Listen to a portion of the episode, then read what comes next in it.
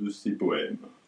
Puis, pour répondre aux interrogations de Paul, qui cherche à mieux la connaître, Elia lui confie un manuscrit qu'elle vient d'écrire. Jacques.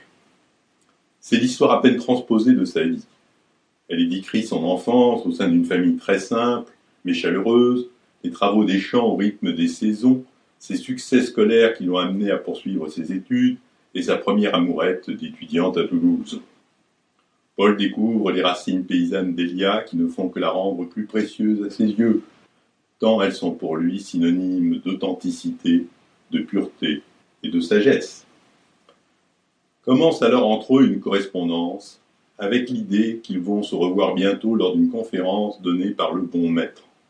Ce vieil ami, Fernand Maillot, auquel Paul porte un attachement très profond, représente à la fois le guide artistique, le père spirituel et le confident privilégié. C'est à lui qu'il communique ses doutes, ses espoirs et désespoirs, avec lui qu'il partage les bons et mauvais moments. C'est pourquoi il est si important pour lui qu'il connaisse Elia. Elle se rend à l'invitation, mais ne rencontrera pas Paul. Celui-ci, fiévreux, malade, doit presque aussitôt s'éclipser. Premier épisode. Elia à Paul. 23 novembre 1937. Le silence serait seul digne de votre don et de ma joie. Saurais-je vous remercier de votre présent, alors qu'il faudrait commencer par vous crier ma gratitude pour la communion qu'il symbolise? Moi je n'ai rien à vous donner en échange que ma confiance en vous. J'ai trouvé en votre œuvre l'amour fervent et si pudique de la nature, en même temps qu'une sorte d'agenouillement devant l'auteur de la beauté.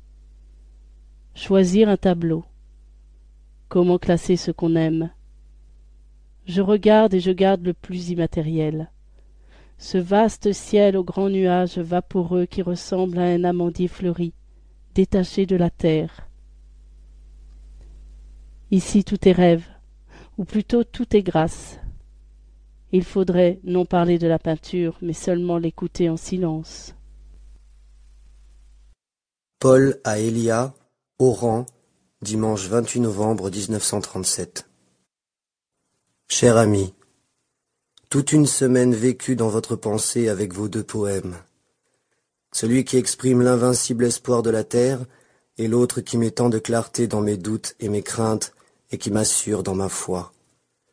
Il y a huit jours que vous étiez ici, tous, et depuis je vis comme après une révélation. Mais je ne sais comment vous dire ce que je ressens, votre pureté et votre grandeur m'éblouissent. Et c'est tellement extraordinaire tellement différent de ce que le monde aujourd'hui nous apporte, dans ses pauvres talents que mon émotion est muette et religieuse comme après certaines musiques que j'aime. Je pars mercredi pour Alger. Vers le 18-20 décembre, je serai de retour, et je pense bien alors revoir mes amis de Mostaganem. Ce sera bon de nous retrouver après le travail avec vous et Lucette. Je ne doute pas que vous ayez reçu une mission et que peut-être vous êtes ce guide que nous attendons tous. Je ne vous dis rien du reste de ma vie ici. Elle est dans le sens de mes inquiétudes, malgré ce succès de l'exposition où je ne vois que la possibilité de repartir en paix et de travailler. Mais je n'ai pas peint depuis longtemps, et comme je ne suis bon qu'à cela, je souffre vraiment. Je crains de ne jamais connaître cette sérénité des élus. Je ne suis pas assez pur, et sans doute mon destin est d'être moi aussi, inassouvi comme la flamme. Après tout, tout est bien si mon œuvre reçoit la meilleure part de moi-même elle première servie, et cela complètement dépouillée de toute idée de gloire ou de renommée. Ah, comme mon cher vieux maître Maillot sera heureux de vous connaître, quel bienfait, quelle paix vous lui donnerez à ce grand affectueux qui lui aussi s'inquiète et pourtant rayonne. Croyez à ma pensée bien fraternelle, Paul Surtel. Elia à Paul, 2 décembre 1937 il y a eu ce beau dimanche de novembre à Oran et depuis cette chaleur dans le cœur. C'est la première fois que je découvre l'œuvre d'un contemporain. J'en suis à la fois soulevé et pacifié.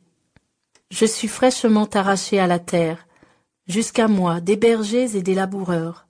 C'est la terre qui m'a tout appris. Je l'ai vu s'éveiller chaque année, je l'ai vu se fendre, se couvrir de verdure, de moissons.